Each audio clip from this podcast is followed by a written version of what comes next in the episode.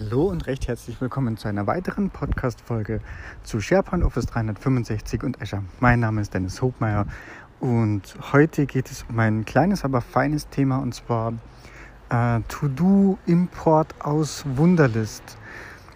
Ehrlich gesagt bin ich mir nicht sicher, wie lange das ähm, überhaupt schon funktioniert. Ich bin eigentlich gerade zufälligerweise gestern darüber gestolpert und ähm, eigentlich eh direkt in der App und äh, ja, ein Punkt, der mich einfach noch an äh, persönlich sogar noch gestört hat, weil ich auch einfach historisch bedingt damals mit Wunderlist begonnen habe, meine Aufgaben zu pflegen.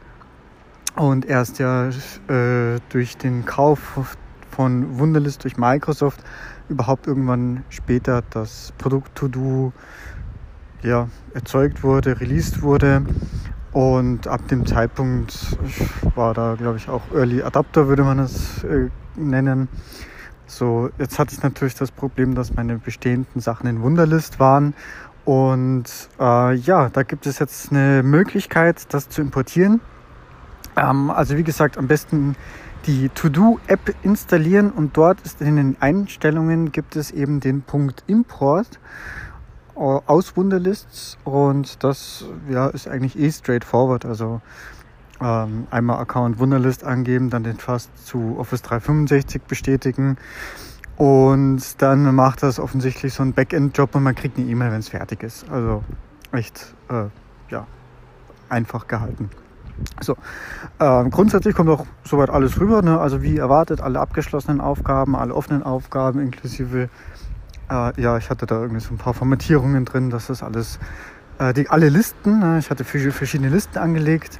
Ähm, Sharing geht natürlich in diesem Zuge nicht. Äh, also To-Do kann ja mittlerweile teilen. Ähm, aber in Wunderlist konnte ich ja beliebige andere Wunderlist-Accounts mit reinnehmen. Gut, die Sache, die äh, ist dann eh obsolet. Und wenn ich das noch weiterhin teilen möchte, dann kann ich das äh, quasi machen mit meinen Office 365 Benutzern, sofern mein Tenant dafür schon released wurde. Äh, aber grundsätzlich bessere Gruppenplanung für Aufgaben ist dann ohnehin Planner. Ähm, also unabhängig dessen. Eine Sache, die mir aufgefallen ist, was eben nicht geht, ist, man konnte in Wunderlist konnte man Ordner machen und konnte dann in diesen Ordnern verschiedene Listen zusammenfassen. Äh, der, das löste einfach auf. Das heißt, ich kriege am Ende einfach ganz viele Listen.